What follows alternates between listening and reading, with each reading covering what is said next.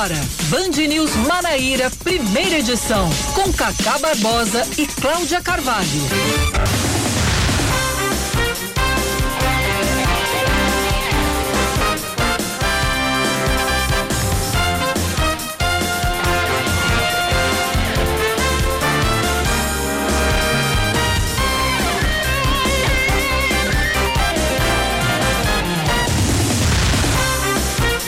9 horas 26 minutos em João Pessoa, 9 horas 26 minutos na Paraíba. Bom dia, bom dia, bom dia. Hoje é segunda-feira, começando tudo de novo. Hoje é dia 17, 17 de maio de 2021, começando também mais um Band News Manaíra, primeira edição comigo, Cacá Barbosa, e com Cláudia Carvalho. Bom Bom dia, Cláudia. Bom dia, Cacá. Bom dia para você, para todos os nossos ouvintes. Uma ótima semana. Hoje, segunda-feira, é 17 de maio, hoje é dia Mundial da Hipertensão.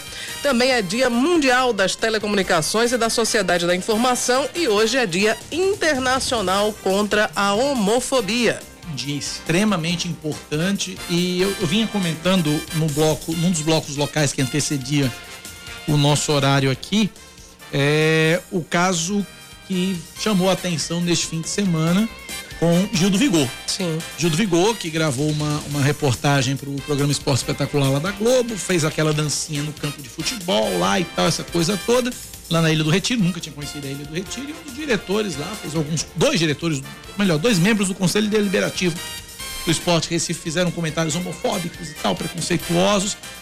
E aí o esporte, a direção do esporte, a diretoria do clube pegou e fez camisas é, alusivas a Gil do Vigor. Ontem uhum. os jogadores entraram em campo com o nome deles e ao lado o sobrenome do Vigor. Então, por exemplo, se eu entrasse e jogasse era Cacá do Vigor, Cláudio do Vigor e por aí vai.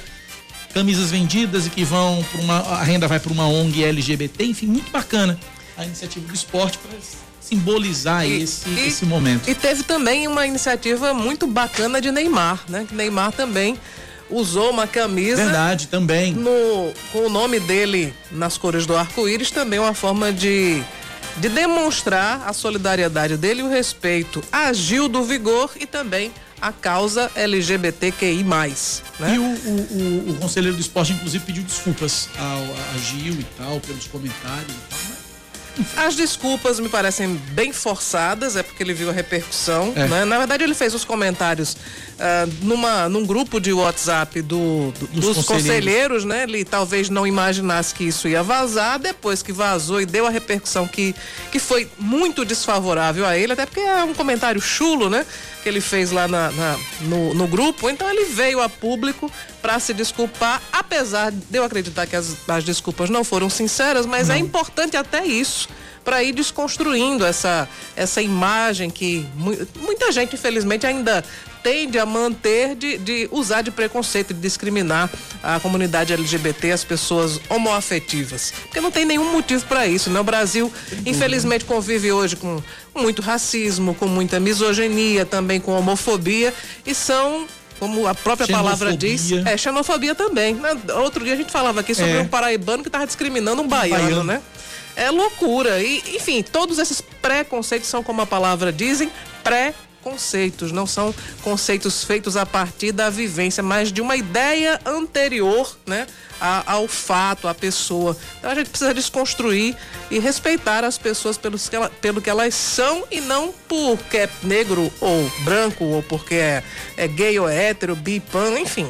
Todo nosso total e absoluto respeito à comunidade LGBTQI+, né? Afinal de contas, são pessoas, são vidas, são seres humanos como todos nós que merecem, que tem que ter e tem que ser respeitadas, né? Independente da, da, da orientação sexual que tem. É muito estranho que a gente eleja alguma, alguns comportamentos ou alguns valores que a gente enaltece e outros que a gente achincalha. Por exemplo, eu na sexta-feira estava ouvindo um programa de rádio no horário do meio-dia e um ouvinte ligou para reclamar sobre a vacinação dos, do pessoal em situação de rua. Aí o comentário dele disse assim: olha, eu até concordo que são seres humanos, mas tem que vacinar primeiro os cidadãos de bem. Aí você imagina a criatura que acha que está fazendo um favor. Eu até concordo que são seres humanos. Minha gente, como é que pode? A gente em 2021 ainda tem gente que está em dúvida se as pessoas em situação de rua, por que elas não seriam humanas? Porque elas não têm dinheiro, porque, outra, elas, Cláudia, porque elas por que, estão por, por fragilizadas. Por que não seriam de bem? Exatamente, aí já é um, é um outro é um, é um é outro, outro questionamento. Gente, olha, isso, isso rende um debate tão, tão eu, eu, ainda, isso rende um debate que, enfim, vamos embora, vamos aos destaques desta segunda-feira, 17 de maio de 2021, vamos que vamos.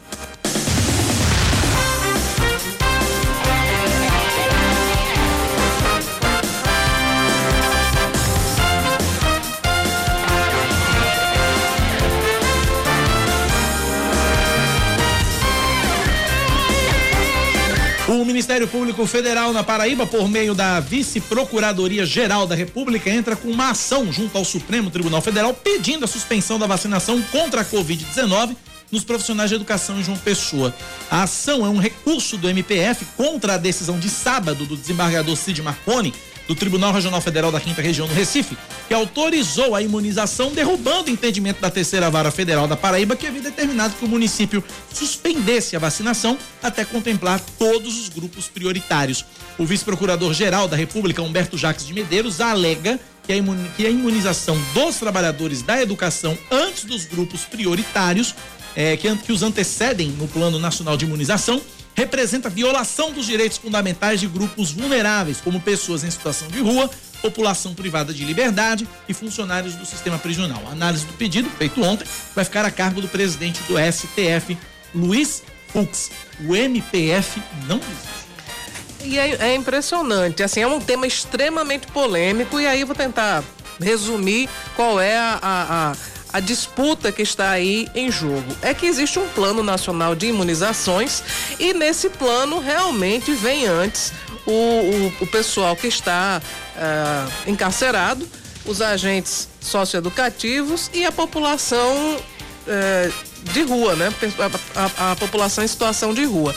E aí a prefeitura está, ao mesmo tempo, aqui em João Pessoa, ao mesmo tempo que vacina a população em situação de rua, está vacinando também os professores. Aí o Ministério Público quer a, o estrito cumprimento do Plano Nacional de Imunização para colocar também antes, para colocar antes dos professores a população que está privada de liberdade, ou seja, os reeducandos, os presidiários, enfim, as pessoas que estão privadas de liberdade. Agora, é um tema extremamente espinhoso porque a gente está numa guerra, né? E aí tem que, que, tem que escolher quem é que a gente protege antes e dizer que os professores não vão se vacinar agora é terrível, né? A gente tá tá naquela na escolha de Sofia, né?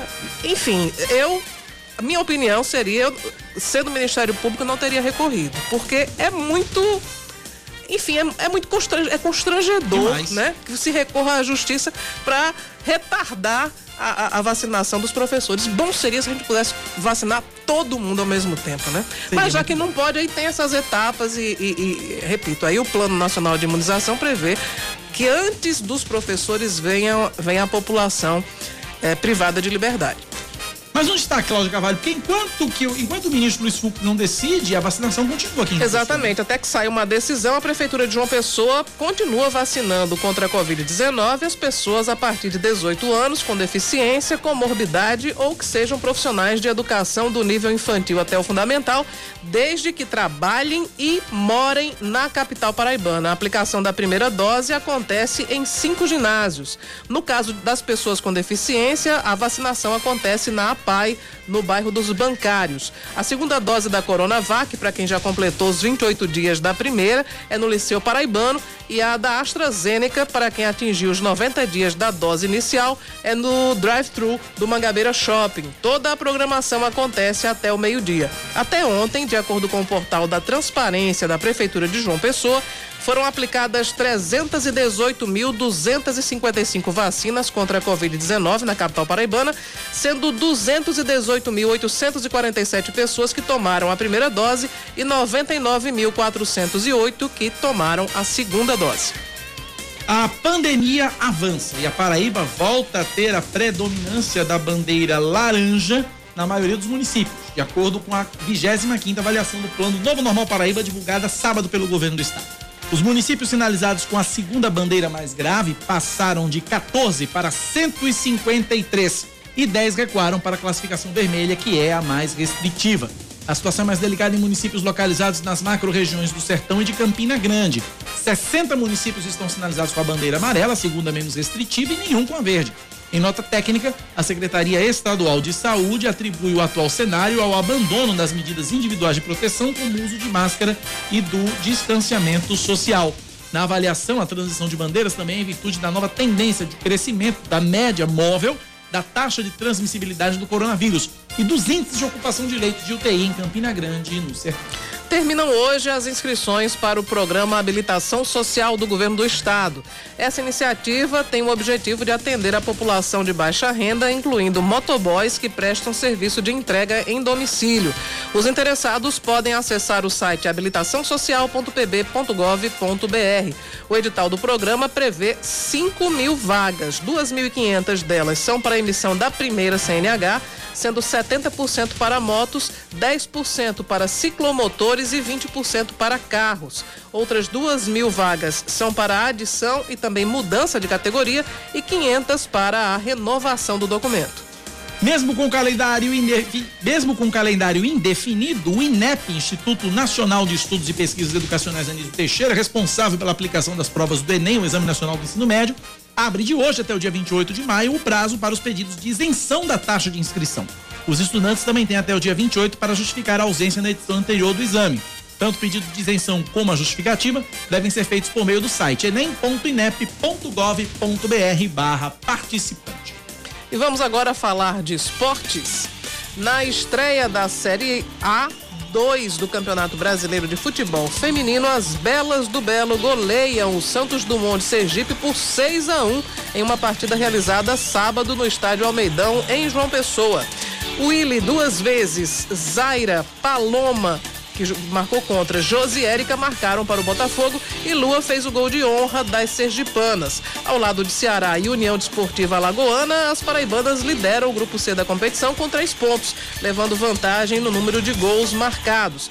Nos outros jogos da rodada, mais goleadas. O Ceará, jogando em Fortaleza, atropelou a América de Natal por 5 a 0 e o Náutico perdeu no Recife para a União Desportiva Alagoana por 3 a 0. As Belas do Belo voltam a campo sábado às três da tarde no Estádio dos Aflitos contra o próprio Náutico. Oito, oito não, 9h38 na Paraíba. Band News. Tempo.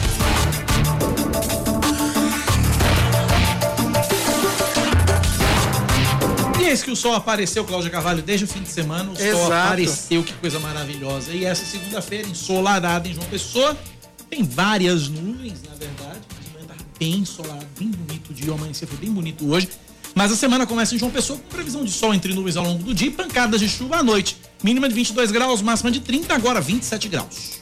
Em Campina Grande, a segunda-feira também deve ser de sol entre nuvens pela manhã, mas estão previstas pancadas de chuva à tarde e à noite. A mínima de 20, a máxima de 29 graus. Na Rainha da Borborema, a temperatura neste momento é de 25 graus. 9 horas 39 minutos na Paraíba 939. Nosso WhatsApp é o 9911 9207 9911 9207. Você participa, interage, nos ajuda a fazer o noticiário local aqui na Band News FM. 9911 9207.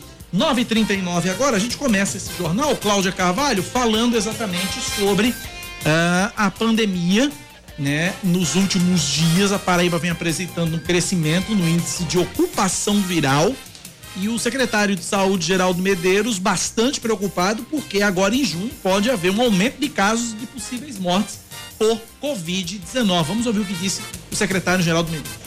Paraíba, há 14 dias atrás, apresentava um R, que é o índice de duplicação viral de 0,98. Hoje nós temos um R de 1,01, isto é, 100 pessoas contaminadas contaminam mais 101 paraibanos. Além disso, na primeira semana de maio tivemos 69 internações, já na segunda semana 79 internações. Daí o alerta, poderemos ter um incremento no mês de junho e julho de casos novos confirmados e de mortes em decorrência da Covid-19. E aí, por causa dessa estimativa, Geraldo Medeiros reforçou a necessidade de se manter todos os cuidados contra a doença. E é importante, nesta sexta-feira e durante todo o final de semana, que as pessoas, sempre que possível, fiquem em casa, evitem ir a espaços públicos, se aglomerar, porque é fundamental neste momento a colaboração de todos os paraibanos e paraibanas, procurando evitar aglomerações, usando máscara e a higiene pessoal. Ainda de acordo com a Secretaria Estadual de Saúde, as novas variantes P1 e P2 já predominam em todo o estado e elas acabam sendo capazes de aumentar ainda mais a transmissão do coronavírus. Enquanto a população não se conscientizar que é preciso ficar mais em casa, né? A gente tá a, maioria das pessoas, quero acreditar, está saindo para o que é indispensável, para trabalhar, para fazer aquelas compras que são fundamentais mas tem gente que ainda está saindo. Por, por, exemplo, ontem me mandaram uma foto, né? Não vou, enfim, dar detalhes de quem foi, mas me mandou uma foto de um pessoal que estava no em Picãozinho e no catamarã tinha uma banda tocando e uma multidão, sabe? Então fica difícil. A gente tem que abrir mão desses momentos são são muito bons, mas a gente pode viver sem eles durante o um tempo para ver se a gente consegue parar com essa pandemia. Senão nós vamos viver, como eu estava falando na semana passada, nesse looping que a, a, pandemia vai e volta eternamente. Ninguém aguenta mais, né? Pandemia e tantas mortes, tanta notícia ruim, tanta doença. É preciso que a gente se conscientize e faça um esforço para restringir esses deslocamentos, sair menos de casa, só pro, pro indispensável mesmo, para ver se a gente consegue barrar e, e claro, usar máscara, fazer a higienização das mãos, enfim, tomar todos os cuidados, respeitar os protocolos para ver se a gente consegue vencer esse vírus que está realmente castigando o Brasil todo. Terrível, terrível, terrível. O mundo todo, mas enfim, no Brasil tá terrível a situação. O bicho tá pegando em Campina Grande, né, Cláudio? Pois é, um decreto municipal da Prefeitura de Campina Grande vai endurecer de novo as medidas de prevenção contra a Covid-19. O objetivo é frear o aumento de casos da doença e também, é claro, as internações que tem sido, esse aumento tem sido registrado nas últimas semanas. Além das regras mais duras, a UPA do bairro do Alto Branco volta a atender apenas pacientes infectados pelo coronavírus. Para se ter uma ideia do agravamento, Antes, a unidade recebia 350 doentes por dia. Agora, os números saltaram para a casa dos 500, como conta o secretário executivo da cidade, Gilney Porto. É, no início de março, que a gente teve recrudescimento dos casos, a gente chegou a 340, 350, é, máximo de 450 atendimentos em um dia. E é dessa vez, nessa última semana, teve dia com 550 atendimentos. Então chamou muita atenção a situação de Campina Grande nesse exato momento em relação à segunda macro-região. Então o prefeito, reconhecendo essa epidemiologia, já determinou o aumento dos leitos na UPA Alto Branco, inclusive também com o atendimento porta aberta. Então, não só o Pedro I, vai vai dividir a responsabilidade agora em relação à UPA. Qualquer paciente com sintoma moderado a grave pode procurar tanto o Alto Branco como também o Pedro I. E além do centro de testagem para aqueles sintomas mais leves. Agora, atenção para o que diz o secretário. A maioria das internações é formada pelo público jovem, a partir dos 20 anos e chegando até os 40. É, o que aconteceu foi justamente isso. O processo de vacinação, a gente está vacinando pessoas acima de 60 anos e já está em decrescimento em relação à faixa etária com comorbidades. Então, relaxou a população de Campina Grande e o que agravou a situação de contágio, principalmente em pessoas mais jovens. Então, o público que está atendendo, que está internando nesse momento, a maioria é entre 20 e 60 anos de idade, chamando a atenção entre 40 e 60 anos. O que justifica as aglomerações em festas, em bares que a gente tem que chamar a atenção da população nesse momento é justamente isso. Pois é, a gente fica imaginando aí, pelo que disse o, o secretário, se nós não tivéssemos vacina para a população idosa, como é que estava a situação do Brasil agora, né? Com essas variantes que são mais contagiosas e são mais letais, né? A gente vê que mudou totalmente o perfil, porque a vacina protegeu os idosos e agora o pessoal que acha, ah, porque sou jovem, vou pra festa, vou sair aglomerar, tá indo para, tá indo dar balada direto para UPA, para o hospital, para UTI. O novo decreto em Campina Grande vai ter validade de 15 dias. De acordo com a última avaliação do governo do estado, Campina Grande voltou para a bandeira laranja, onde as restrições devem ser maiores. Pois é, o vírus adora um novinho, uma novinha. Né? O vírus adora um novinho, uma novinha. Adora todo mundo, né? É, Pega mas, todo mundo. Mas, mas, já que, mas já que, o, já que os velhinhos estão tudo vacinados uhum. bonitinho, agora, agora o negócio é com novinha, as novinha. Pois é. Então não brinca não, gente. Não vamos brincar não. Usar máscara é tão simples.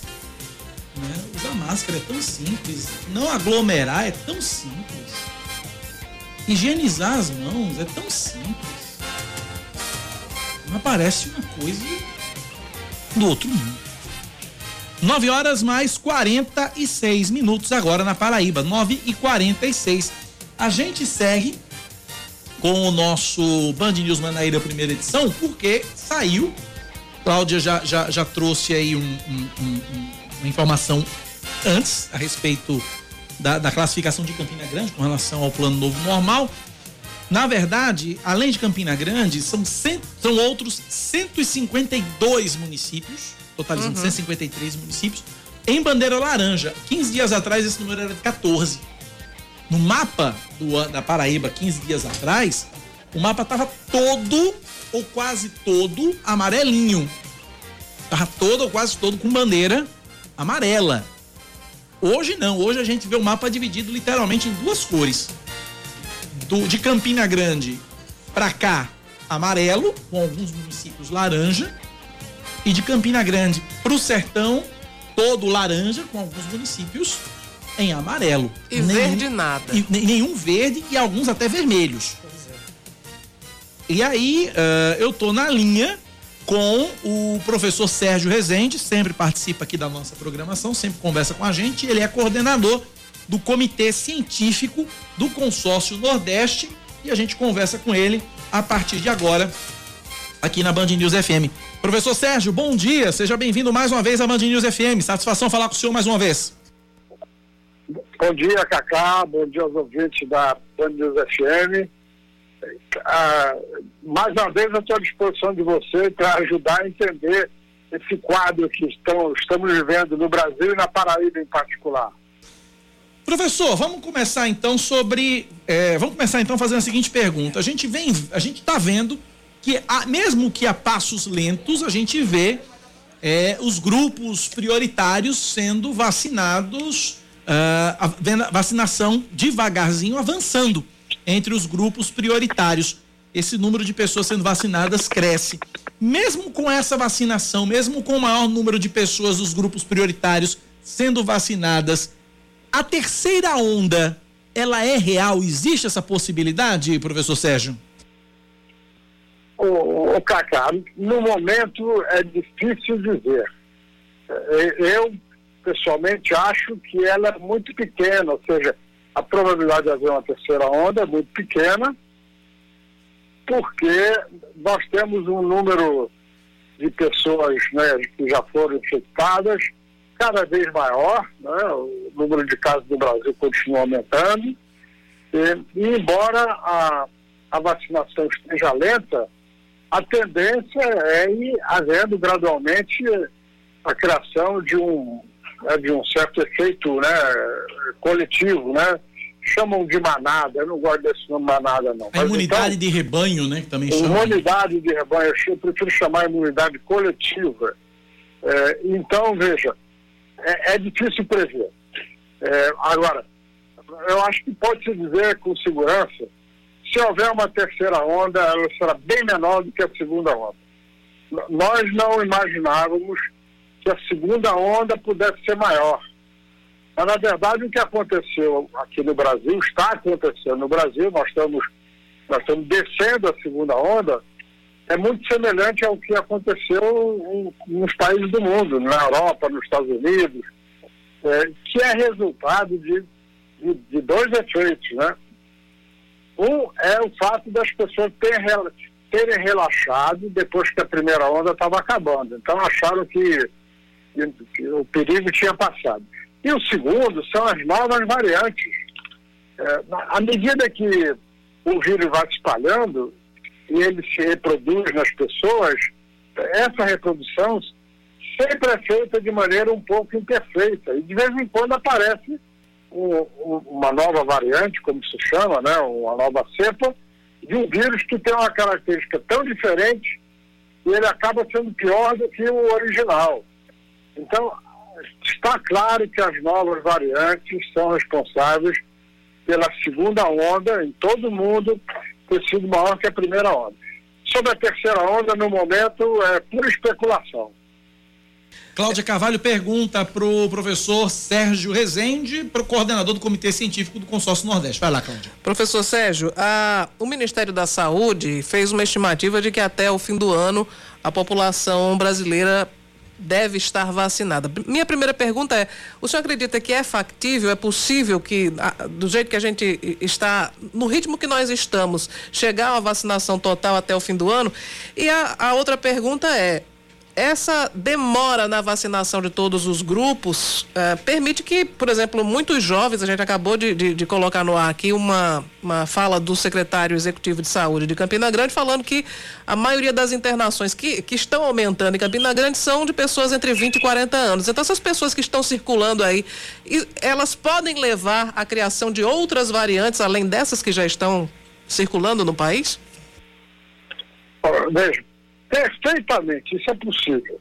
E essa constatação né, que vocês estão vendo agora em Campina Grande, ela vale para o Brasil como um todo. Porque quando a primeira onda foi diminuindo, nós começamos a ver as aglomerações, principalmente de jovens, jovens nas festas, nas ruas, ou seja, achando que essa doença era uma doença de pessoas mais idosas, os jovens eh, que têm mais resistência se expuseram de maneira muito, muito intensa, né?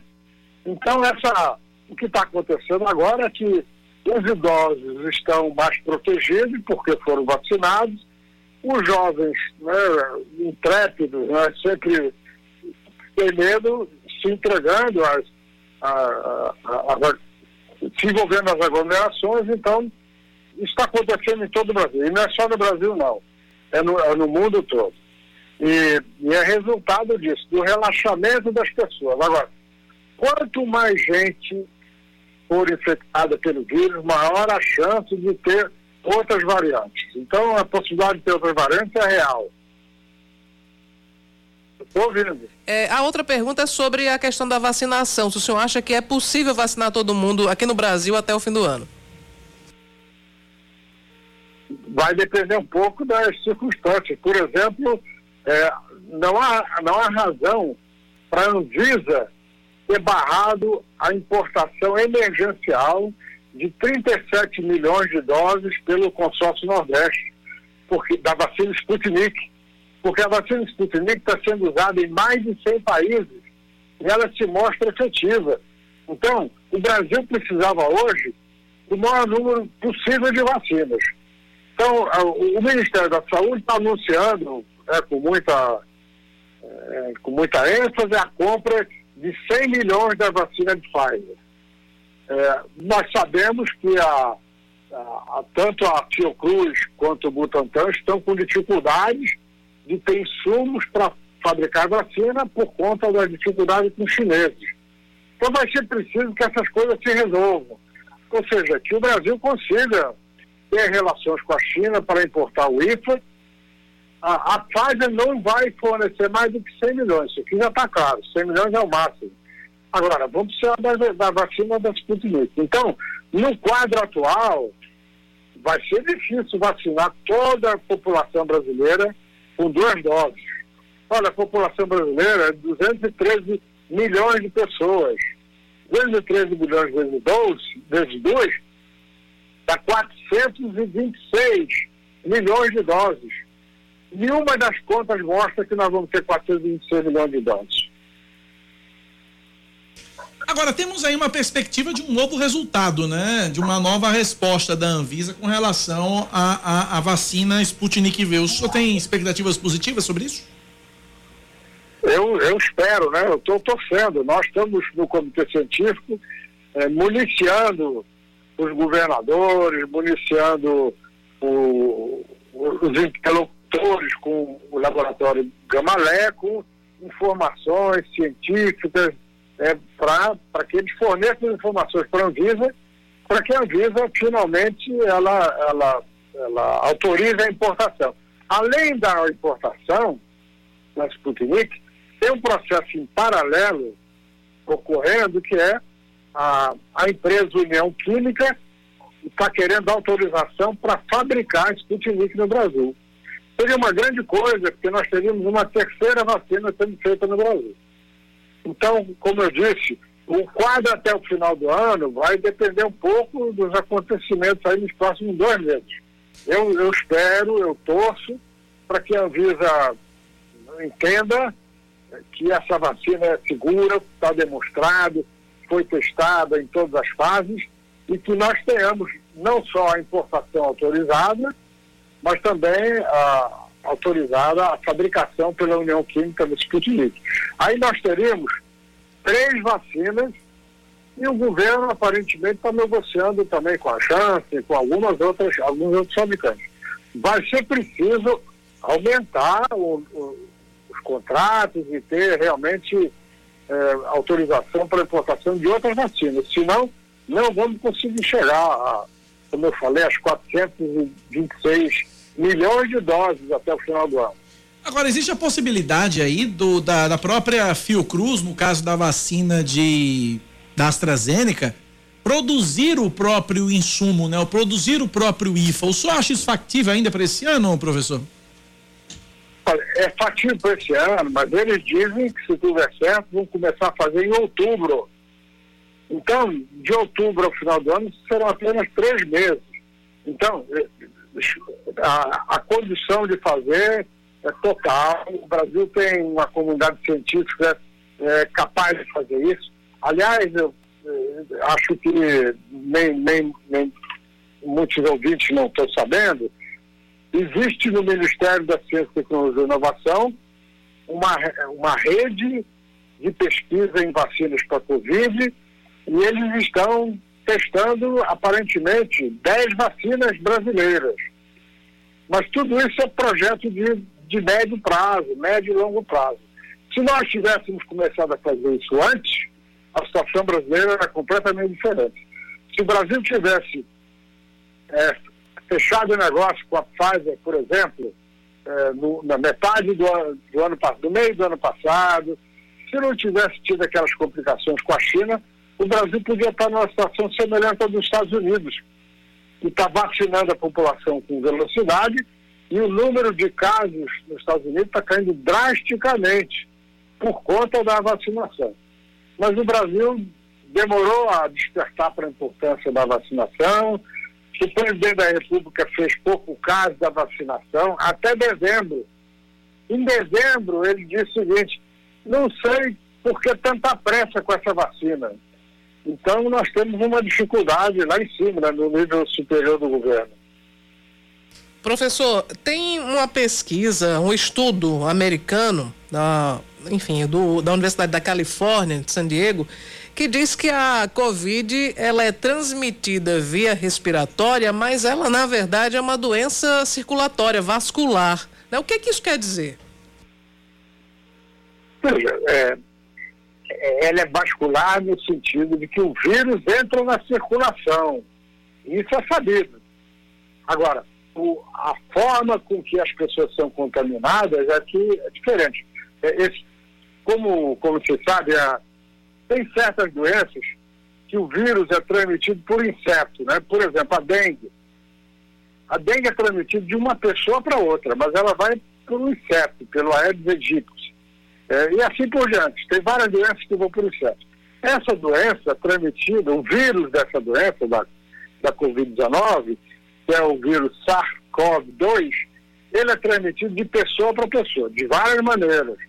Uma delas é pelo contato, outra delas é quando uma pessoa espirra e a gotícula é, chega na outra pessoa e a pessoa, é, digamos assim, não lava as mãos adequadamente, e a outra é exatamente pelo, pelo ar. É, e pelo ar é porque o vírus fica em, em, em, grudado em, moléculas, porque o nosso ar tem oxigênio e tem mais nitrogênio. Então, é perfeitamente possível o, o vírus ficar no ar flutuando durante algum tempo. É essa a razão pela qual os ambientes fechados com ar-condicionado são muito perigosos. Se, se houver uma pessoa é, dá um espirro, dá uma tosse, isso, esse vírus espalha no, no ar, ele fica circulando no ar. Mas veja que ele é transmitido de pessoa para pessoa, de alguma forma. Como eu falei, pelo contato ou pelo, ou, ou pelo vírus que é levado pelo ar. Agora ele ataca também o sistema vascular, né? Tem uma série de complicações também que tem surgido por causa da eh, complicações circulatórias, enfim, doenças dessa dessa ordem por causa do Covid. Exatamente, exatamente. Ele entra na circulação e aí dependendo da resistência das pessoas, ele pode causar dano em vários órgãos diferentes. O dano mais comum é no pulmão, porque as, as vias respiratórias se ligam diretamente ao pulmão, então as doenças mais comuns são no pulmão, mas também tem doenças cardiovasculares, tem notícias de que pessoas tiveram é, degeneração em, algum, em, alguns outros órgãos. Então, é, a, a, o perigo, o grande perigo desse vírus é exatamente isso, é, múltiplas formas de, de atacar as pessoas e de fazer as pessoas ficarem é, fragilizadas. Ok, conversamos, portanto, com o professor Sérgio Rezende, coordenador do Comitê Científico do Consórcio Nordeste. Professor, mais uma vez, obrigado pela atenção conosco, com nossos ouvintes, obrigado pela aula que o senhor sempre nos dá toda vez que conversa conosco aqui na Band News. Um forte abraço. Foi não, Cacá, é uma satisfação minha. Espero que na próxima vez que nós conversamos a situação esteja melhor, que o mapa da Paraíba esteja todo passando de amarelo para verde. Se Deus quiser, será breve. Torcemos por abraço. isso. Um abraço, professor. Obrigado pela participação e pela atenção de sempre. 10 e 2 na Paraíba. Vamos para o intervalo, Cláudio? Vamos, a gente volta já já com muito mais informações.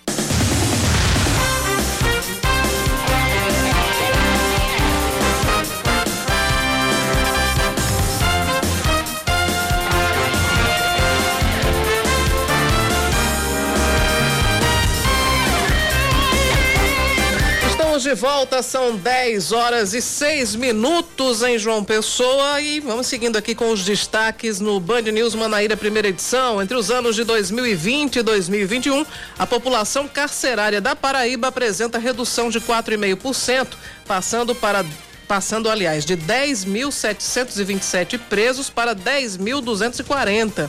Mesmo com o registro de queda no indicador, a superlotação nos presídios do estado é de 44,2% ainda durante a pandemia.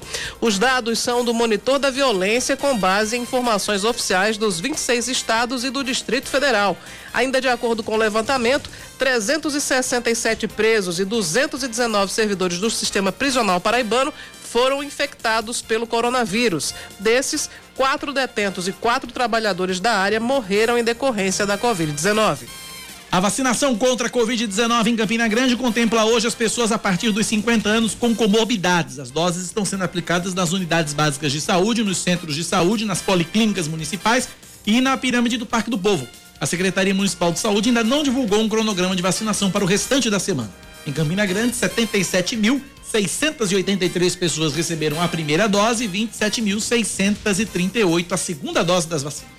Ao menos quatro festas clandestinas são encerradas pela Polícia Militar no interior da Paraíba. As ações foram realizadas durante a madrugada de ontem. Em Picuí, o dono de uma casa foi levado para a delegacia depois de promover um evento com aglomeração e som alto e um revólver calibre 38 foi encontrado no local. Em São Bento, uma festa com pessoas sem máscaras também foi encerrada, com o organizador sendo levado à delegacia e apreendidos quatro papelotes de cocaína, três de maconha 13 garrafas de loló e uma cartela de comprimidos. Já no município de Conceição, a polícia encerrou a inauguração de um estabelecimento comercial onde pessoas sem máscara estavam aglomeradas e os proprietários foram levados para a delegacia. Na zona rural de Esperança, a PM encontrou em uma festa clandestina 15 porções de cocaína e oito frascos de loló. As pessoas foram abordadas e liberadas e o organizador da festa foi detido. Vê que negócio, né? Quatro. Que a Exato. polícia descobriu. Só os que foram descobertos, né? Os que tiveram maior, maior ruído, maior, enfim. Mas Agora, tem nada muita festa se compara por aí. aquela pataquada do Copacabana Palace. Nada se compara àquela pataquada. Mais de 500 pessoas aglomeradas no Copacabana Palace, um monte de gente famosa aglomerada no Copacabana Palace. Inclusive, muitas delas no Instagram praticando a hipocrisia. Ah, porque Paulo Gustavo morreu. E tudo lá fazendo festa, todo mundo fazendo aglomeração. Revoltante. É uma hipocrisia muito grande, realmente. Começam hoje, vão até o dia 18 de junho as inscrições para o concurso público da Prefeitura de Cabedelo. Elas é, estão sendo oferecidas 84 vagas para o cargo de médico em diversas especialidades. O salário é monstruoso, R$ 1.401,43, mais gratificações, com carga horária de 20 horas semanais. As inscrições são realizadas exclusivamente pelo site facetconcursos.com.br e a taxa custa 50 reais. As provas estão marcadas para o dia 11 de julho. Salário monstruoso, faraônico. É, talvez fosse melhor a prefeitura divulgar quanto vai ser a gratificação. É, né? mais interessante a gratificação, tá porque o salário, ó, é, o salário está tá pior do que o do professor Raimundo. Um documento elaborado pelo Ministério da Saúde, depois da revisão de estudos e diretrizes com especialistas, não recomenda o uso de medicamentos como a hidroxicloroquina cloroquina, azitromicina, ivermectina e outros, como o Rendesivir, para tratamento de pacientes hospitalizados com Covid-19. Esse parecer abre espaço para o uso de um grupo restrito de medicamentos, como os corticosteroides e os anticoagulantes, mas em casos específicos e sob orientações médicas. O documento chamado de Diretrizes Brasileiras para Tratamento Hospitalar do Paciente com Covid-19 deve ser colocado em consulta pública por 10 dias. O parecer, que se encontra apenas no uso hospitalar, foi feito por um grupo técnico formado na gestão do atual ministro da Saúde, que é o paraibano Marcelo Queiroga, e coordenado pelo professor Carlos Carvalho, da Universidade de São Paulo.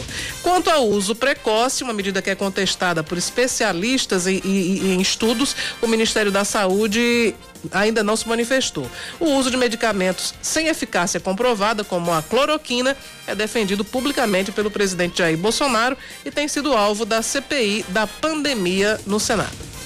Falar de esportes, no complemento da quinta rodada do Campeonato Paraibano, a Lima é goleada em casa sábado pelo Atlético de Cajazeiras por 4 a 1 e assume a lanterna da competição. Ontem, São Paulo Cristal e Nacional de Patos não mexeram no placar do Almeidão João Pessoa, ou seja, Oxo, 0 a 0 é, após cinco rodadas, o Botafogo lidera o estadual com 11 pontos, seguido de perto pelo Souza com 10. O Campinense é o terceiro com 8 pontos, o 13 ocupa a quarta posição com 7. O São Paulo Cristal tem 6 pontos e é o quinto colocado. Em sexto aparece o Atlético de Cajazeiras com 5, o Nacional de Patos com 3 em sétimo e a Pereline em último com apenas 2 pontos. A sexta e penúltima rodada começa amanhã, com 13 e Perilima no Amigão às 8 da noite. Na quarta, às 4 da tarde, tem Nacional de Patos e Botafogo em Souza. E na quinta, no mesmo horário, jogam Atlético e Campinense em Cajazeiras e às 8 da noite jogam São Paulo, Cristal e Souza no Almeidão. A última rodada da primeira fase do Campeonato Paraibano está marcada para domingo às 4 da tarde. Souza Nacional no Marizão, Campinense 13 no Amigão, Perilime São Paulo Cristal ainda sem local definido e Botafogo e Atlético Cajazeiras no Almeidão. 10 e 12 na Paraíba. E a cidade de João Pessoa segue hoje vacinando os trabalhadores da educação. Para falar onde essa aplicação está sendo realizada e também quais são os documentos necessários para efetivar a vacinação, a gente conversa agora com a diretora da Vigilância em Saúde do município de João Pessoa, Aline Grise. Bom dia, Aline. Seja bem-vinda ao Band News Manaíra, primeira edição. Bom dia, bom dia a todos. Hoje seguem sendo vacinados, me, só, se eu estiver errado, me corrija. Trabalhadores da educação até o ensino fundamental 2, uh, ah, pessoas acima de 18 anos com comorbidades e portadoras de deficiência, é isso? Isso, exatamente. Trabalhadores de educação. Educador, é, trabalhadores de educação, né? Que aí entra todo mundo que trabalha na escola com comprovação, que precisa levar a declaração, precisa levar o contra-cheque, e são trabalhadores de uma pessoa. Aline, tem uma. E aí, gente... Pois não. Pois não. não. Termine seu raciocínio, depois eu faço uma outra pergunta. Então, porque estão fazendo muitas perguntas em relação a quem mora em João Pessoa e trabalha em outro município ou em outra cidade. Quem trabalha em outra cidade, mesmo morando aqui em João Pessoa, não se vacina aqui em João Pessoa. porque as vacinas foram destinadas para os trabalhadores de educação do município de João Pessoa. Ok. É, recebi também uma pergunta aqui de uma, uma moça que diz que tem uma, uma escola pequena aqui no, na região central de João Pessoa. Ela é diretora da escola. Me parece que, que a escola não está muito regular, não. Mas enfim, ela, ela diz que tem que trabalha na escola e a sogra dela também e pergunta como é que pode fazer para essa vacinação. Pronto, ela vai levar o contrato da escola, né, em nome dela, já que ela é a proprietária e, a, e, vai dar uma declaração, porque eu acho que ela é diretora e a sogra deve ser o quê? Vice-diretor. Então ela tem que levar a documentação da escola, o contrato da escola e dar a declaração da vice-diretora. Ô, okay. Aline, ô Aline, me diga uma coisa. Nesse, vocês fizeram. Foi, foi iniciada ontem a vacinação dos trabalhadores em educação e é bom que se frise, deixe muito claro que não é apenas professor, mas todos aqueles que trabalham em instituições de ensino aqui de João Pessoa e que residam em João Pessoa.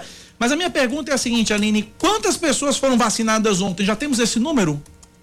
3.813.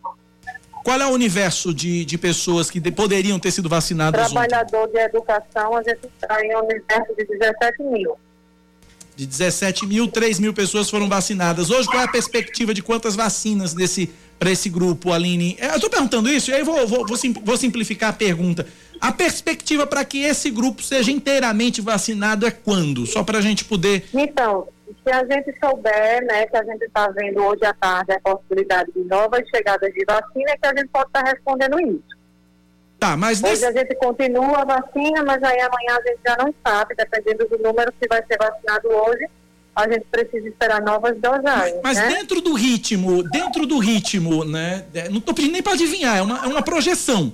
Né? É, é, é, dentro do ritmo que a gente vem recebendo de chegada de doses, as doses elas vêm chegando com cada vez mais frequência, né? uma, uma estimativa. Se as doses chegarem na quantidade que a gente necessita, a gente vacina em dois dias. Ok, Cláudia Carvalho. Uma, uma dúvida também de ouvinte. Quem é estagiário na educação tem direito a ser vacinado também? O que fazer? Estagiário não, só o trabalhador de educação mesmo, ah, com sim. comprovação, com contra-cheque. Entendi. Agora, uh, Aline, me diga uma coisa, uma outra, uma outra, uma outra questão para a gente poder concluir. É, ontem eu recebi aqui é, de um ouvinte uma, uma denúncia aqui de uma aglomeração no posto de vacinação lá em Mangabeira, escola Luiz Ramalho. Você soube? Vocês tiveram conhecimento disso? Não chegou aqui para mim ainda, né? A gente tem um grupo onde a gente fica monitorando e aí a gente fica organizando, fica mandando mais equipes, dependendo do local. A gente está com um ponto, é, é o centro cultural, né? É, eu falo, falo da vacinação ontem, né? Eu tô, falo, tô me referindo à vacinação ontem, no centro, no, no na escola Luiz Ramalho, em Mangabeira. Vou pedir para a produção enviar essas fotos para você, porque realmente é, é, é, tem muita aglomeração. O ouvinte mandou aqui a foto para a gente aqui.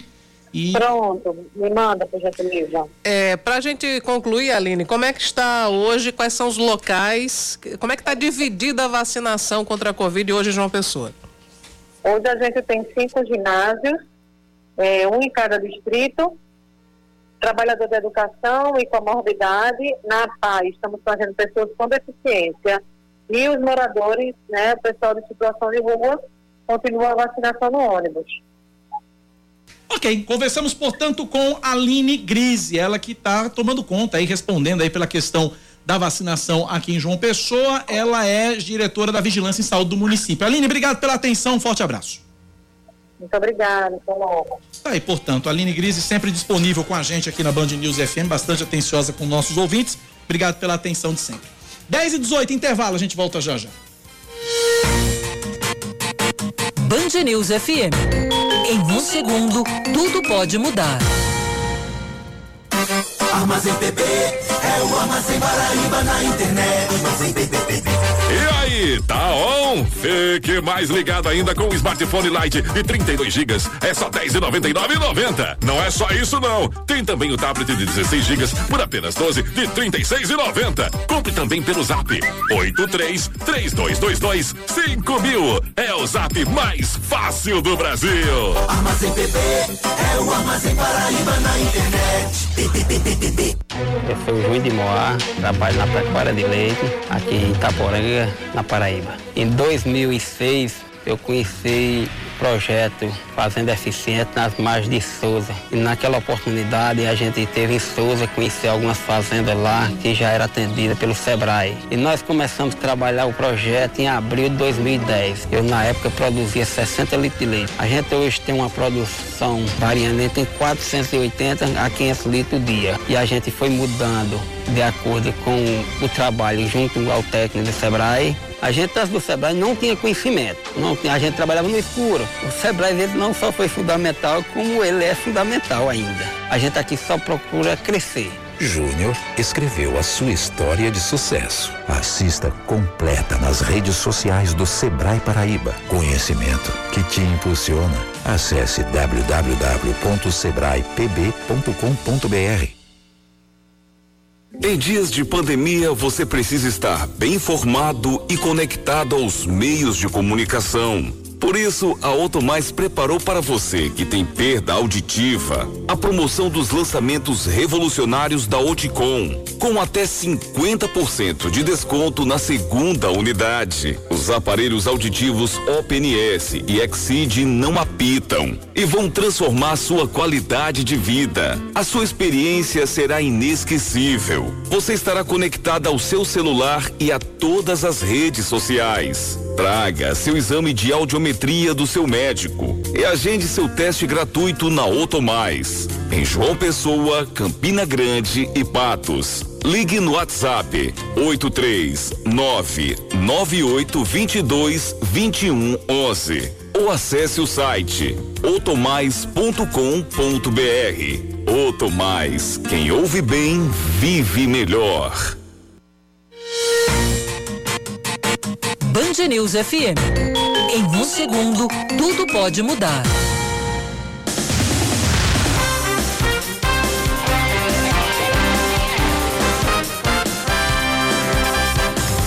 Horas 21 minutos, estamos de volta com o Band News Manaíra, primeira edição, nesta segunda-feira, 17 de maio de 2021. Dez denúncias de violação de direitos são recebidas por dia pelo telefone 156 da Secretaria Municipal de Direitos Humanos e Cidadania de João Pessoa.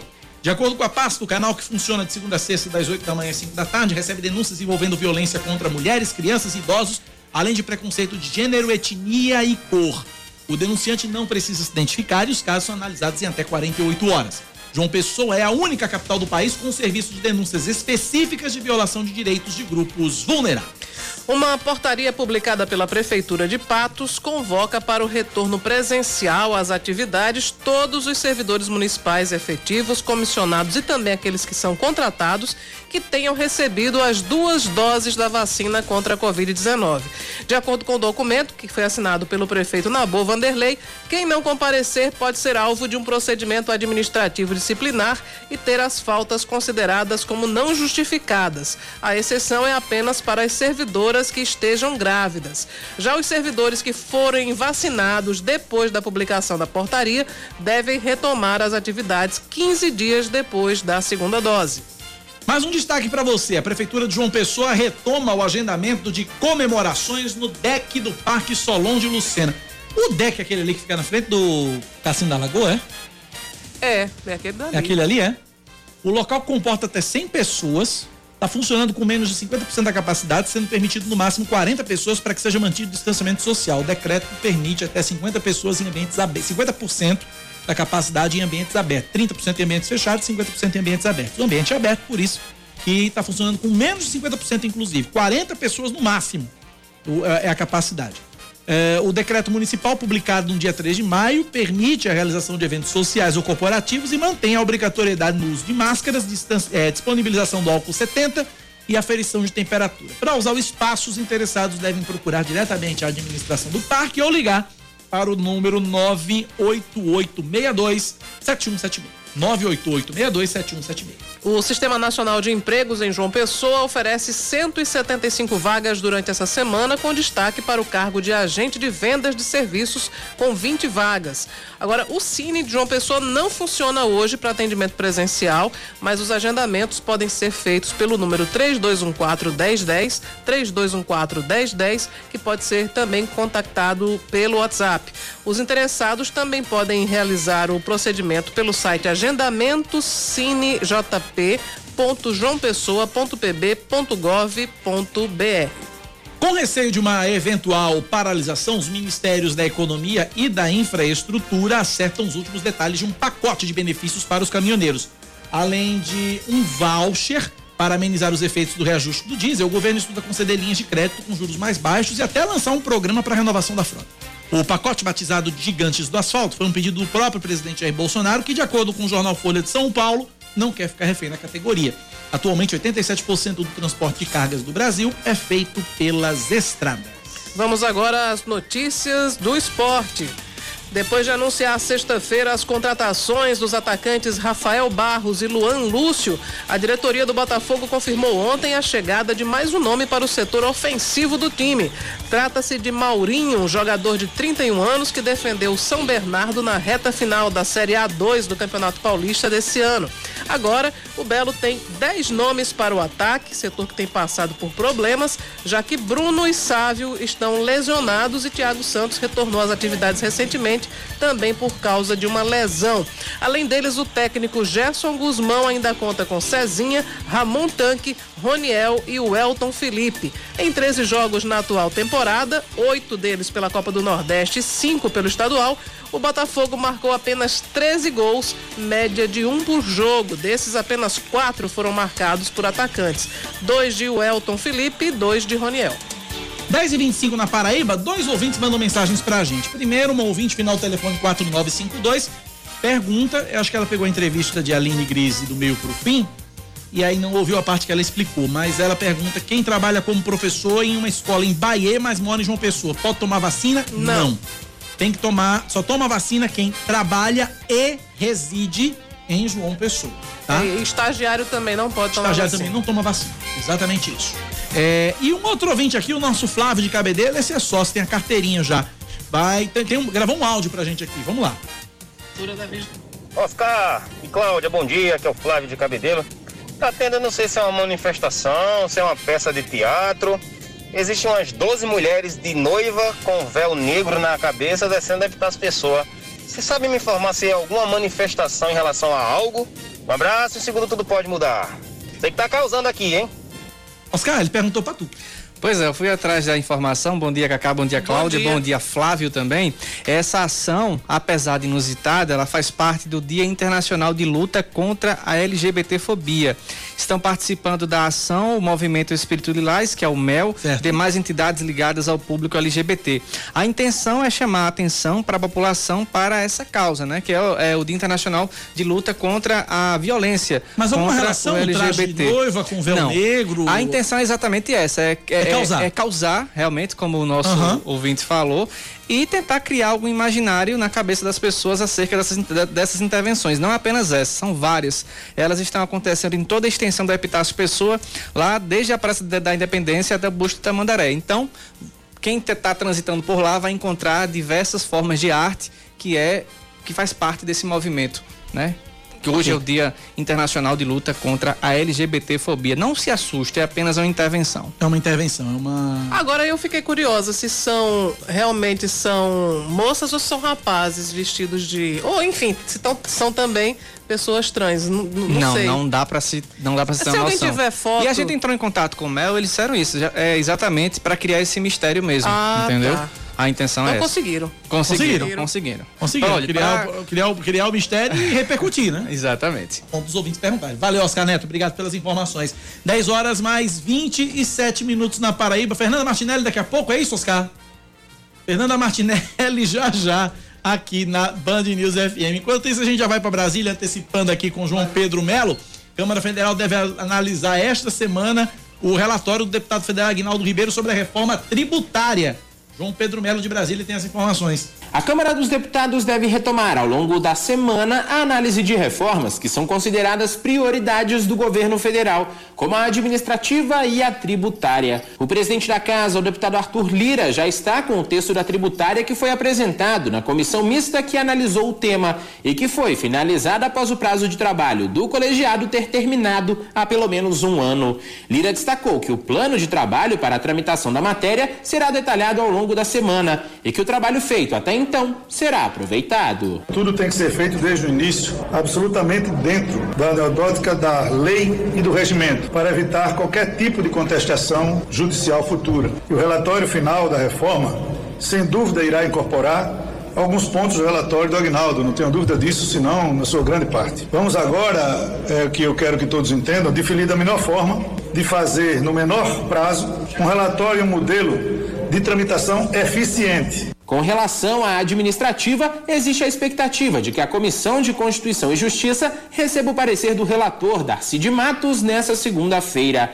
A ideia é já iniciar a discussão da matéria, inclusive com análise de emendas supressivas que foram apresentadas no Senado Federal, mas ainda não há um prazo para que esse texto seja votado na CCJ. O fato é que a matéria já está no legislativo desde setembro do ano passado e prevê cinco novos tipos de vínculos para os servidores, e em apenas um deles existe a garantia de estabilidade no cargo após três anos. O texto também extingue benefícios como férias superiores a 30 dias, licença-prêmio e adicionais por tempo de serviço. No entanto, devem ficar de fora dessa proposta os juízes, promotores, procuradores, desembargadores, deputados e senadores. O ministro da Economia, Paulo Guedes, já destacou que a reforma administrativa não é uma questão de ideologia, e sim uma sobrevivência financeira. Se nada for feito, o que vai existir é uma ameaça aos atuais salários. Isso é a mesma coisa da Previdência. Nós não fizemos uma reforma da Previdência porque queríamos tirar a Previdência de ninguém. Nós queríamos remover privilégios justamente para garantir o pagamento das Previdências futuras, de todos os que precisam se aposentar. Então havia gente com privilégio e isso dificultaria o pagamento em dia. Segundo o Ministério da Economia, somente em 2019, o Brasil gastou 13,7% do produto interno bruto com o pagamento de servidores públicos, sendo sendo eles federais, estaduais e municipais.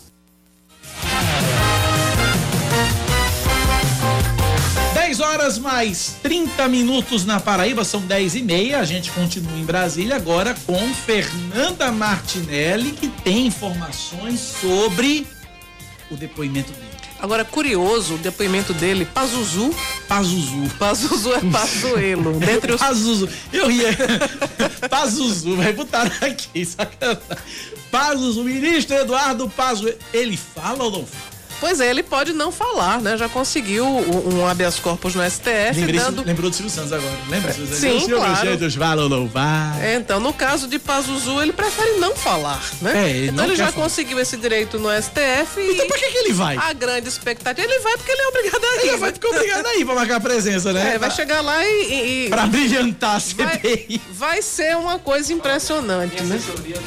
Pra lascar com as Ele vai fazer que nem Santino, né? Santino vereador, já contei isso aqui. Ah, sim, ah, Nos capítulos anteriores, né? Que, que Santino deu uma declaração polêmica e, e, enfim, no dia seguinte a imprensa queria repercutir e chegaram lá com os microfones para o vereador Santino. Ele disse: Olha, eu não vou falar porque a minha assessoria disse que eu não deveria fa falar mais sobre eu, eu isso. Não, eu não vou falar porque a minha assessoria disse que eu não falar de assunto. Eu ontem encontrei nos, na, nos meus registros fotográficos, já tava limpando a memória do celular, encontrei uma foto incrível de Santino numa motoquinha, daquela que aluga lá nos bancários, aquela Sim. motoquinha colorida para criança. e ele lá, lépido e fagueiro. Mas enfim, vamos deixar de é, é, e vamos, vamos para Brasília vamos lá, com Vamos para Brasília. Já, cê, já, fala ou não fala? Ela, ela fala, mas ela fala, já que Pazuello não fala, a ela fala. vem aí. Fernandinha, vem, vai ali, fala ou não fala? Bom dia, Fernanda.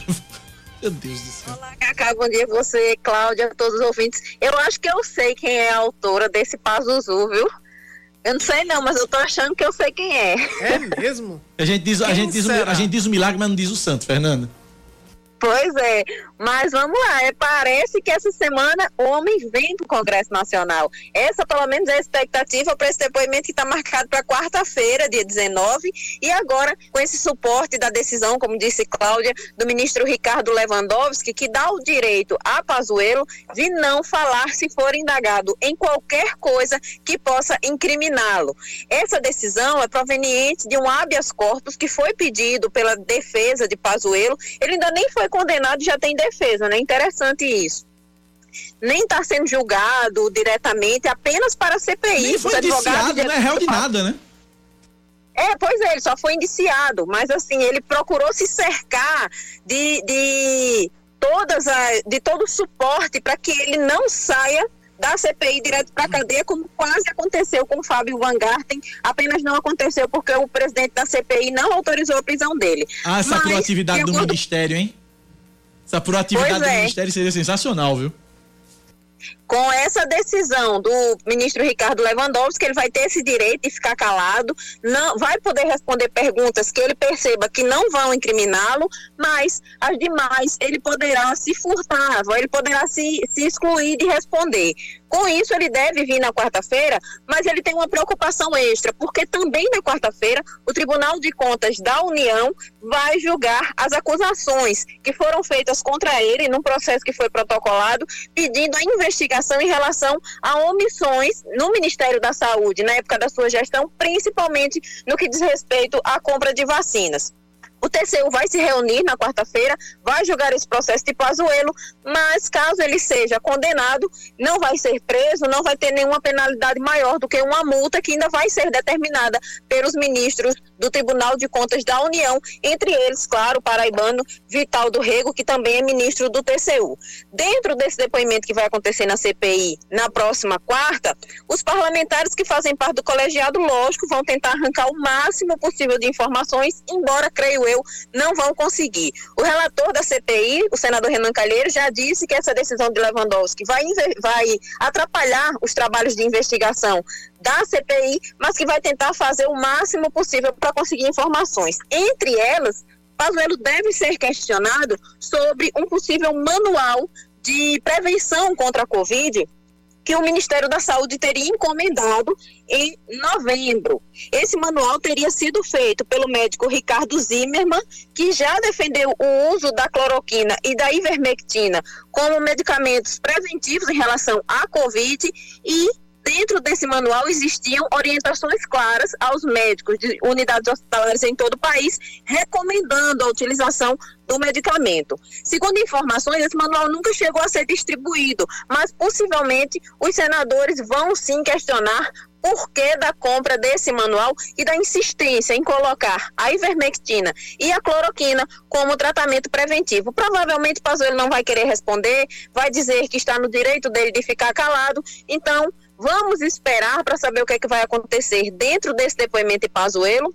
Os depoimentos que já estiveram acontecendo até agora, alguns foram muito reveladores, Outros acabaram revelando coisas que a, a, própria CPI não esperava, achava que ia ser um depoimento morno, sem muitas emoções, e acabou trazendo revelações muito importantes para a investigação. E agora a expectativa é saber como será esse depoimento de Pazuello. Ele está sendo monitorado, treinado, está sendo orientado por uma equipe totalmente entrosada no Palácio do Planalto para que ele responda todas as perguntas que ele se dispõe a responder de acordo com o que quer a presidência da República, o presidente Jair Bolsonaro. Vamos ver se na hora do nervosismo vai sair tudo certo e se o treinamento que ele está há mais de um mês fazendo lá no Palácio do Planalto vai ter eficácia na próxima quarta-feira, Cacá e Cláudia. Tá bom, Sem dúvida é o momento mais esperado até agora, né? Dessa Gente, agora, CPI da pandemia. Agora eu fico imaginando Alô, eu fiquei imaginando aqui na minha cabeça aqui. Alô, alô, Netflix, Amazon, é, Globoplay. Isso dá roteiro para uma série inédita de, pra, pra barrar é, aquela. Como naquela série?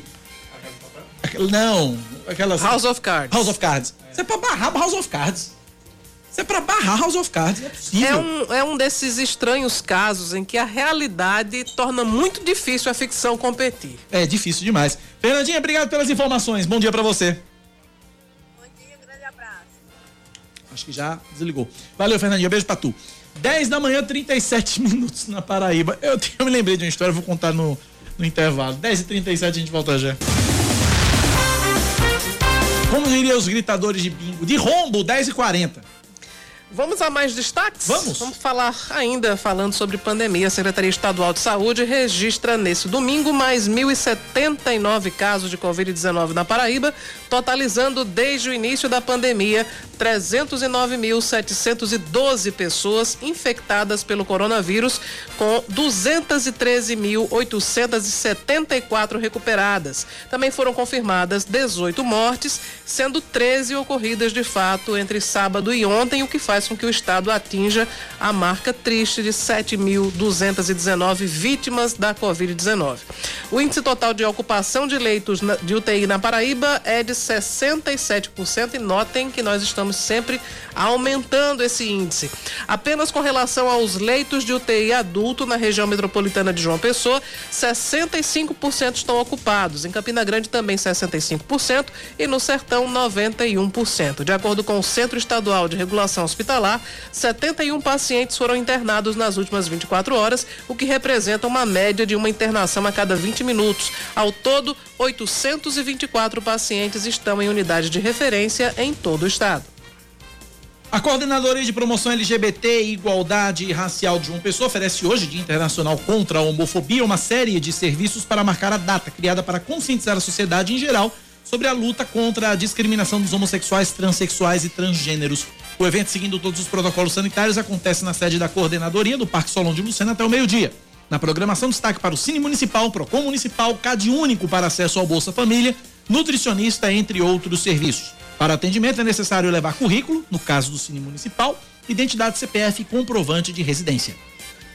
Ah, o policial rodoviário federal Giovanni Bosco Farias de Mambro é o novo superintendente da PRF na Paraíba. A portaria com a nomeação foi publicada hoje no Diário Oficial da União. O documento é assinado pelo secretário executivo do Ministério da Justiça e Segurança Pública, Márcio Nunes de Oliveira. Políticos paraibanos lamentam a morte do prefeito de São Paulo, Bruno Covas, do PSDB, ontem aos 41 anos, vítima de câncer no sistema digestivo. O governador João Azevedo do Cidadania manifestou solidariedade à família de Bruno e considerou a partida do político como mais um triste capítulo para a história da democracia. O prefeito de João Pessoa, Cícero Luciano, do PP, afirmou que Bruno Covas deixa um exemplo de coragem, respeito e paixão pelo povo. A senadora Daniela Ribeiro, também do PP, lembrou da trajetória de luta de Bruno Covas contra o câncer e dedicou orações e solidariedade à família. Já o vice-presidente do Senado, veneziano Vital do Rego, do MDB, se referiu ao prefeito como uma das grandes promessas da política, com seus valores de democrata e seus princípios republicanos. O deputado estadual e presidente da Assembleia Legislativa, deputado Adriano Galdino, do PSB, disse que Bruno Covas foi um exemplo de como um homem público deve se portar. Continuando com os destaques, em seu primeiro dia de trabalho, o prefeito de São Paulo, Ricardo Nunes, acompanha a retomada da vacinação contra a Covid-19 das gestantes e puérperas com comorbidades. Ricardo Nunes assumiu a Prefeitura de São Paulo em definitivo ontem, depois do prefeito licenciado Bruno Covas não resistir a um câncer que foi diagnosticado em outubro de 2019. O mandato de Bruno foi extinto ontem pela mesa diretora da Câmara Municipal após a confirmação do falecimento. Filiado ao MDB, Ricardo Nunes é empresário, já foi vereador por duas vezes e é ligado à Igreja Católica. 10h44 a gente fala de esportes, a decisão do Campeonato Carioca com Rian Lobo. Flamengo e Fluminense fazem a segunda partida da final do Campeonato Carioca no próximo sábado. O primeiro jogo entre o rubro-negro e o tricolor terminou empatado em 1 a 1. Na ocasião, mesmo com a proibição, o jogo contou com a presença de público. Os dois clubes receberam um e-mail com autorização da Federação de Futebol do Rio para levar 150 convidados cada. No entanto, o Fluminense não concordou e apenas o Flamengo convidou os torcedores. Os cinco tricolores presentes no Maracanã, segundo o Fluminense, eram convidados da Ferge. Por conta da presença de público que ainda não é permitida na cidade, a prefeitura decidiu multar a administração do Maracanã em pouco mais de 14 mil reais. Já o duelo entre Vasco e Botafogo pela final da Taça Rio terminou com a vitória do Cruz Maltino por 1 a 0 com gol de Germancano. Os dois clubes voltam a se enfrentar no próximo sábado em São Januário. Uh, no Rio Grande do Sul, o Grêmio venceu o Inter de virada por 2 a 1 Está um empate para se tornar tetracampeão gaúcho. Pelo Mineiro, Atle América e Atlético não saíram do 0 a 0 na Independência. E o Galo leva o título se houver um novo empate no segundo jogo. 10 e 45 na Paraíba, faltando 15 minutinhos para as 11 da manhã. Ouvintes participando com a gente pelo nosso WhatsApp 9911-9207. Do Ministério Cacá, bom dia, Cacá. Tô ouvindo vocês, Cacá. Aí a menina aí, né, ironizou, né? Nem quando ainda dele tá, já vai com habeas corpus preventivo. Com certeza eu também iria, viu? Com certeza. Mesmo sem ter nada, eu iria, porque esse congresso que tá aí, essa CPI, a gente vê o que cheiro tem ela, viu, Cacá? Pois é. Renan Calheiro devia primeiro se condenar ou se limpar para poder eu querer condenar os outros. É um sujo desse para querer condenar alguém? Ou eles entre si, quem é eles? Vem, Cacá. Bom dia.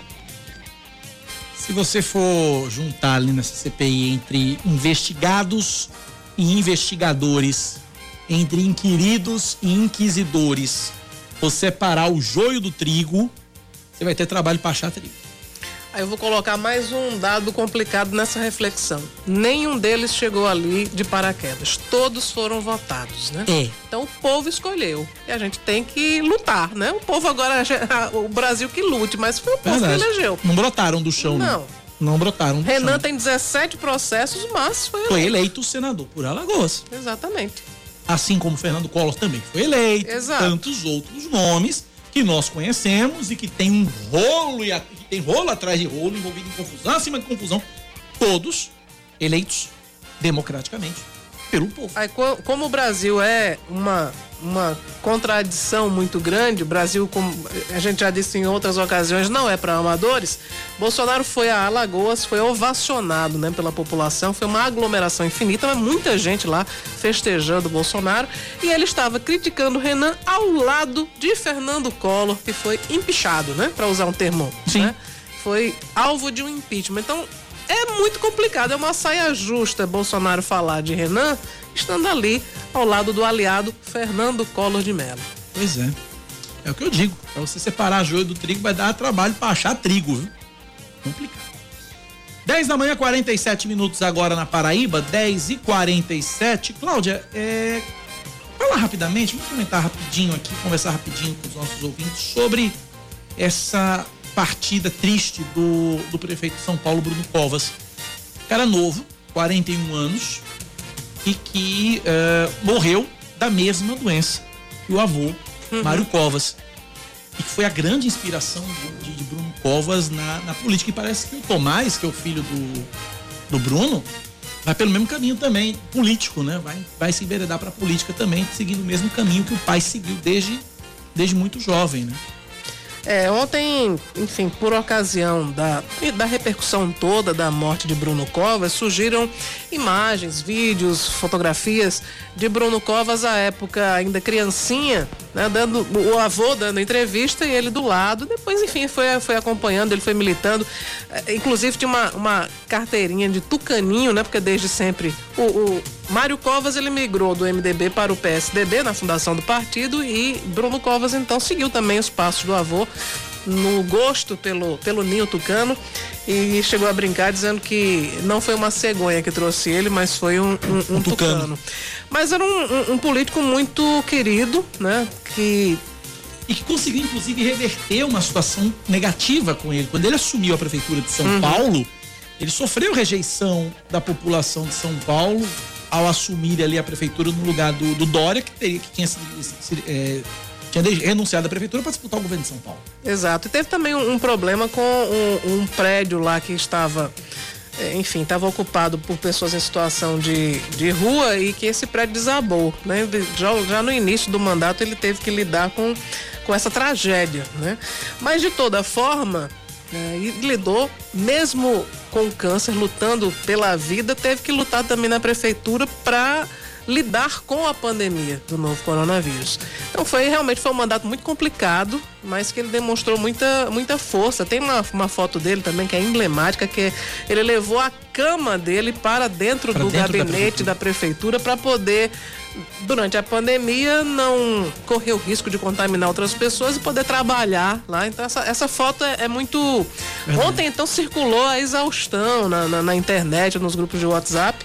É um político que deixou, realmente deixou um, um, uma marca positiva, né? Foi muito elogiado, até o próprio presidente Bolsonaro é, lamentou a, a, perda dele. Quando você vê Bolsonaro e Lula, os dois lamentando, é porque o cara tinha um cara valor tinha, né, tinha um inquestionável. Valor inquestionável. Era to, todas as correntes políticas, de fato, todas, todas, todas. Eu vi manifestações de solidariedade do, do Guilherme Boulos, que foi o adversário do, do, do, do Bruno Covas em 2000 ano passado, no segundo turno, e travaram debates muito quentes e o Boulos ele disse, olha, fomos adversários, não, não inimigos, né? Então, enfim, é, um grande, um, um, uma grande promessa. Na verdade, não vou dizer promessa, eu acho que era realidade. Era Bruno Covas era uma realidade na política, e era uma, uma nova realidade na política. Era um respiro dentro da política brasileira. E era um Covas. tipo de político que hoje é raro, que é o moderado, né? É. Porque hoje nós estamos vivendo a época dos exageros, dos radicalismos. E ele era aquele cara mais centrado. Pois é. 10h51, mudando um pouquinho de assunto, convocar Yuri Queiroga aqui para a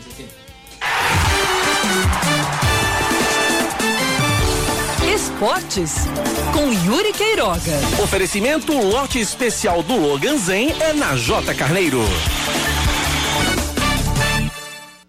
Não sei se posso atribuir isso ao nivelamento por baixo do campeonato ou a mais um dos desígnios deste tão amado e imprevisível futebol. Mas o Atlético de Cajazeiras, que estava a passadas largas para um rebaixamento, o terceiro de sua história, em apenas uma rodada passou de lanterna a um possível classificado para os playoffs da competição.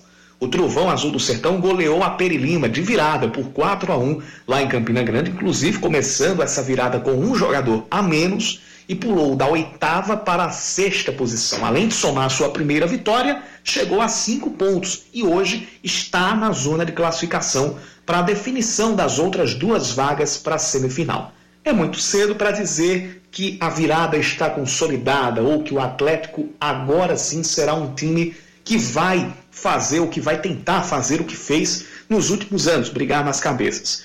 Mas este campeonato de tiro curto e equilibrado, infelizmente não equilibrado num alto nível técnico, proporciona essa chance e dá a 13 e Campinense, aos maiorais de Campina, aquele aviso. Não se pode baixar a guarda e não se pode perder pontos nas duas rodadas finais. Porque tanto o Atlético quanto o Nacional de Patos e Perilima, Perilima que agora é a lanterna, está caindo no momento para a segunda divisão, ainda tem chances matemáticas de buscar melhores posições, de, bus de buscar a ultrapassagem em relação a estas equipes. O 13 menos, porque o 13, aliás, o Campinense, perdão, o Campinense menos, que o Campinense tem oito pontos conquistados e está ali na terceira posição. Então, em relação ao rebaixamento, o Campinense já está mais tranquilo, porque são só duas rodadas, são só seis pontos, e seis pontos é a diferença que ele tem em relação a Perilima. Agora, para fora da zona de classificação, a distância é menor, são três pontos, e o próximo jogo é um confronto direto com o Atlético de Cajazeiras. Então, esta partida desperta bastante atenção ao torcedor do Campinense. O Botafogo é o time que está mais tranquilo no momento está na liderança, já tem a sua vaga garantida pelo menos para os playoffs, assim como o Souza, que é o segundo colocado, mas é quem está mais perto de se classificar direto para as semifinais. A penúltima rodada, que já começa nesta terça e não na quarta, mas nesta terça, com 13 Perilima em Campina Grande, pode ajudar a definir de pronto os dois classificados para as semifinais. Basta que o Botafogo e o Souza vençam as suas partidas e que pelo menos 13 e Campinense empatem.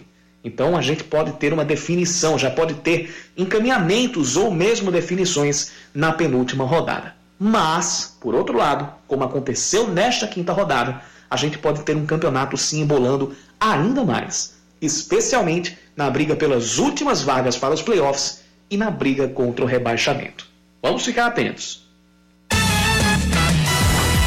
na próxima quinta-feira, a Band News FM completa 16 anos de sua primeira transmissão no país. O repórter Ivan Brandão preparou um material especial sobre o aniversário da rádio.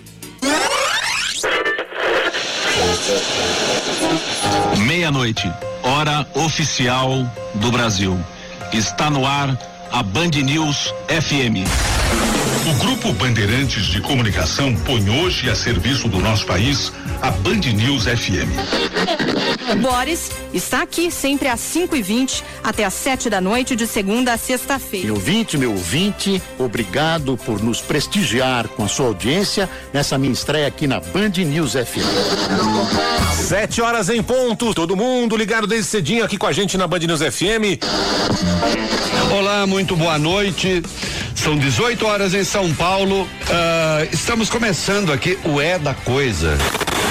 Bom dia para você ligado na programação da Band News FM nesta segundona. Tava com saudade de você, ouvinte da Band News FM. 7 horas 32 minutos, 7 horas 32 minutos. Bom dia, bom dia. Eu sou Ricardinho Boechat, esta é a Band News FM. Nós vamos ficar juntos até as nove, qualquer coisa da matina. Em 20 minutos, em um segundo, há 16 anos, acompanhando as mudanças do mundo e mudando com ele. E quantas mudanças, né?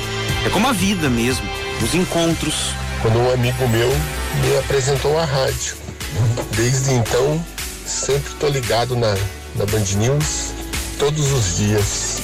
Eu vi umas pessoas entregando um, um jornal Metro. E na minha surpresa, tinha foto do Milton Neves e do Bocha. Falei, caramba, e eu vi que a partir daquele ali, eu me lembro que era um sábado, começou a operar a Band News aqui no Espírito Santo.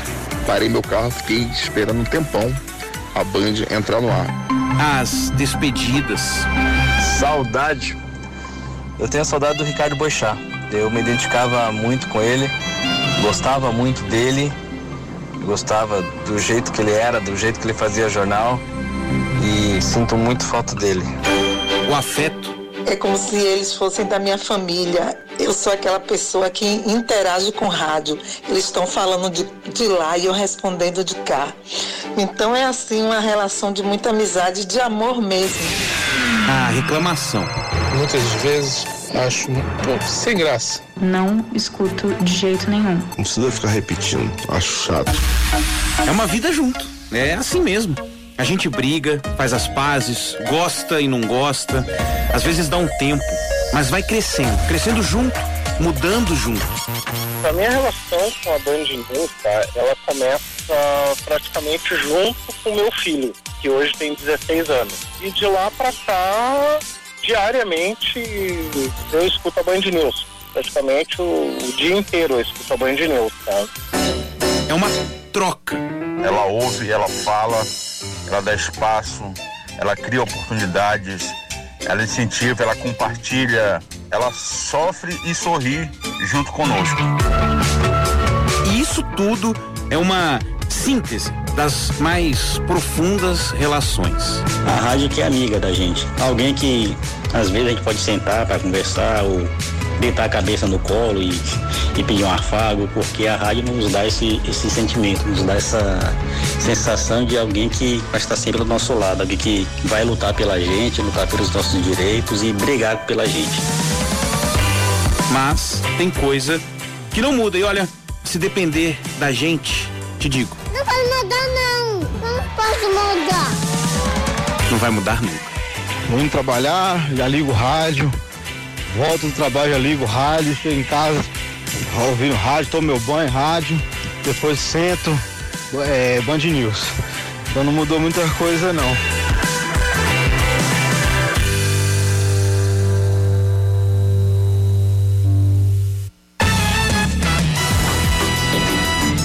Nessa semana nós vamos celebrando esses 16 anos da Rede Band News FM de notícias, dos quais cinco você está com a, cinco você está com a gente aqui em 103,3 MHz. Cláudia Carvalho, a nossa caçula aqui da nossa equipe. Cheguei há pouco mais de um mês, né? Um pouco mais de um mês aqui. Eu, é estagiária. não, essa daqui não. Cláudia Carvalho é status de. Aí tá por fora. Cláudia Carvalho é Cláudia Carvalho, meu amigo. Tá brincando? 11 horas da manhã, um K1 bem 1. Ossi. Acabou-se. Amanhã a gente volta. Eu logo cedinho às 6 da manhã aqui na Band News FM. Cláudia às 9h20 para comandar comigo Band News Manaíra, primeira edição. Hoje não tem Cláudia no Muito Mais com Gerardo Rabelo, mas, mas amanhã Barbosa às 4 da tarde no Brasil, gente, Paraíba, na TV Manaíra Band, conto com a audiência de todo mundo. Valeu, Claudinha, até amanhã. Valeu, Cacá, muito obrigada pela audiência de todos. A gente volta amanhã, se Deus quiser. Valeu, tchau, tchau. Vem o Band News Station. Você ouviu Band News Manaíra, primeira edição.